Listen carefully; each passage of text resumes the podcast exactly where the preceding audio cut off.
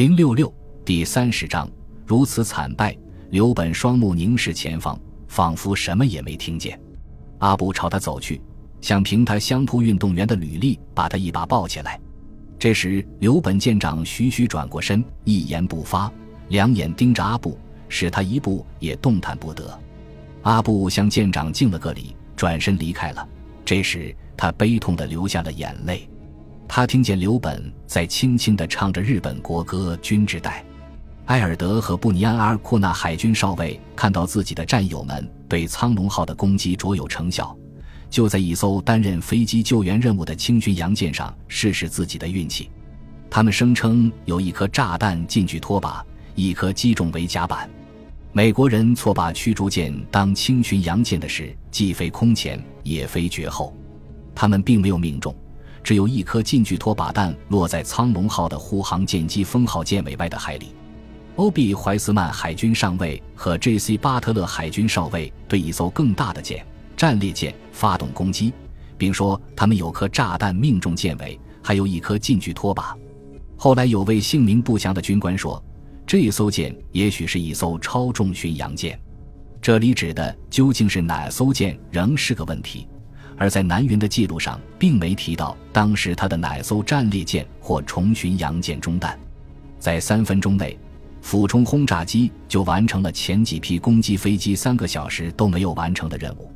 与毫无建树的鱼雷机相比，俯冲轰炸机的飞行员在所受的训练上，在决心和勇气上都没有什么不同。美方这一惊人的胜利主要靠三个因素。麦克拉斯基在继续搜索时打破了常规的扩展正方形搜索方式。企业号和约克城号的飞机不约而同地在几秒钟之内先后在目标上空出现。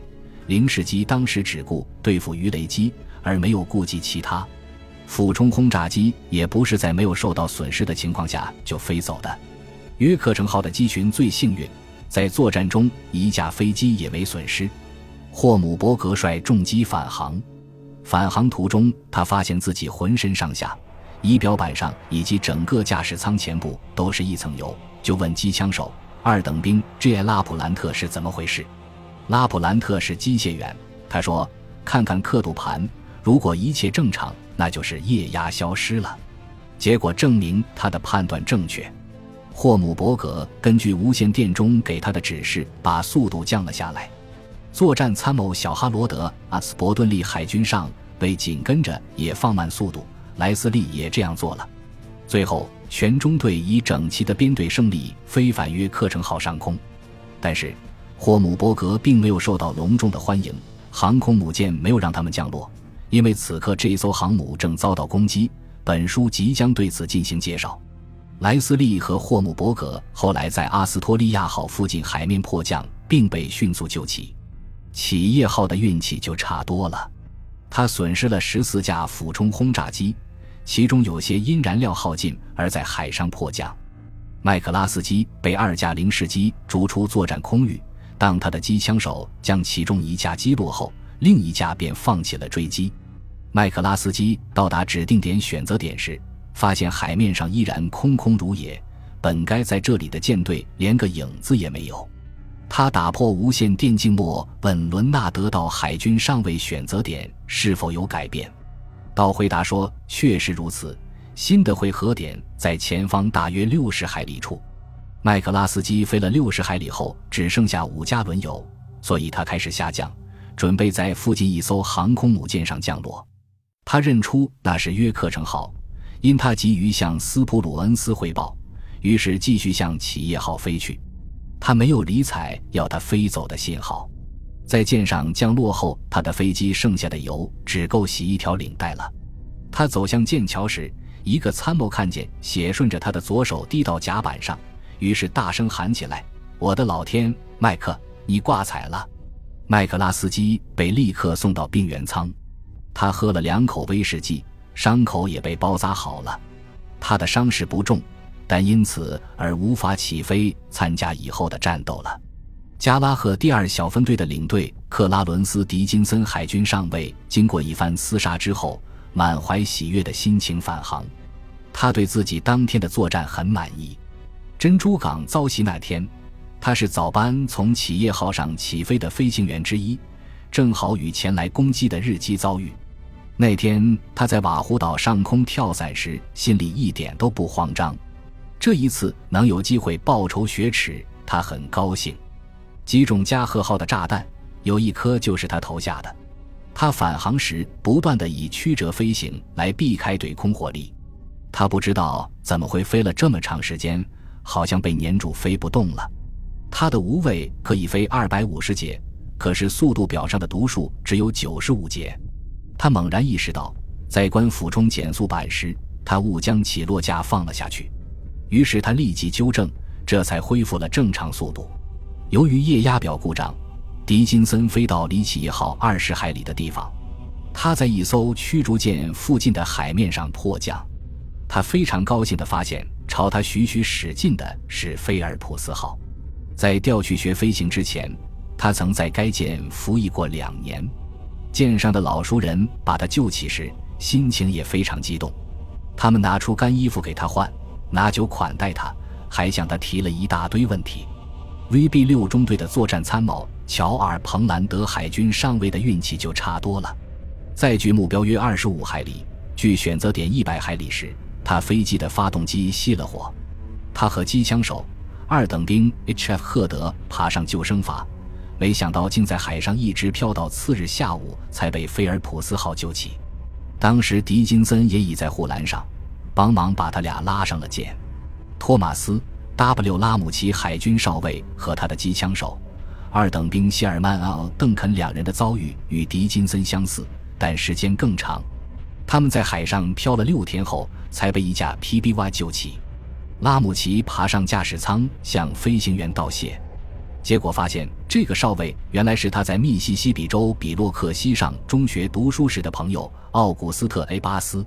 他俩自离开中学后还没有见过面呢，像这样的巧合，连小说家也不敢杜撰，只有历史才会做出这种安排。在非凡企业号途中，贝斯特发现自己的东面还有一艘航空母舰在滚滚浓烟中爆炸燃烧，他还看见一批鱼雷机飞过来，这毫无疑问是马西所率领的 VT 三正在袭击飞龙号，有四架零式机从贝斯特下方飞过。准备去截击鱼雷机，一架浮筒式飞机有气无力地向他进攻，但被贝斯特的机枪手开枪赶跑了。贝斯特返回航空母舰后，尚剩三十加仑左右的燃油，但这位优秀飞行员在中途岛海战后不能再为美国海军服务了。那天上午，他在检查氧气瓶有没有科兴钠外溢现象，刚吸第一口气，就闻到一股强烈的汽油味。他把那口气呼出来后，似乎未觉什么不适，但第二天他就不断卡血。他以为可能是血管破裂，就去找医生，把氧气瓶出毛病的事讲给医生听。其实这是他潜伏的肺结核病发作了，尽管他知道自己家里并没有结核病史。此后他就没再参加战斗。经长期住院治疗后，他因身体不合格而从海军退役。在 VS 六中队威廉 ·R· 皮特曼海军少尉的那架飞机上，二等兵弗洛伊德·蒂艾德金斯抱住双座活动机枪，放在腿上进行射击。这挺一百七十五磅重的机枪是飞机俯冲时从底座上脱落的。皮特曼刚拉出俯冲，就遭到一架梅塞施密特型战斗机的攻击。在一般情况下，这挺笨重丑陋的机枪要三个人来操纵。艾德金斯是个身体瘦小的年轻人，但在这紧急关头，他的身上产生了一股超人的力量。这力量有时能使勇敢的人在危难中活力倍增。他把机枪顶在机身上，射击效果很好，一举击落了那架战斗机。返回企业号后，有人要他把放在甲板上的机枪再拿起来，他却无论如何也拿不动了。在离战场不远的地方。藤田终于摆脱了险些把他裹住的降落伞的羁绊，他立即向海天相接的地方望去，只见三道黑色的烟柱，实在令人心寒。那无疑是日本的舰艇在燃烧。这段距离藤田是游不过去的。他回忆说：“当时我觉得只好听天由命了。不过他还是做出了一番努力。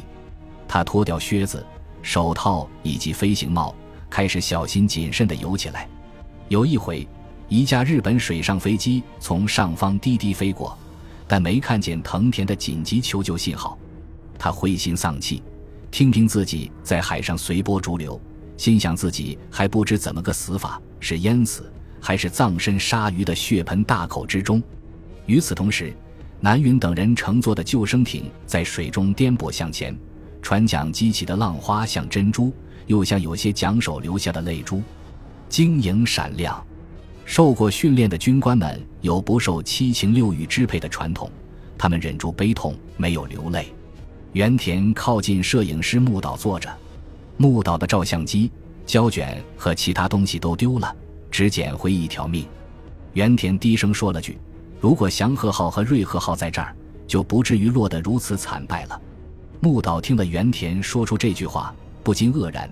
他神色紧张地向四周环顾，想看看南云或草鹿是否听见。被看成日本海军之希望的原田，竟然说出了“惨败”这个词。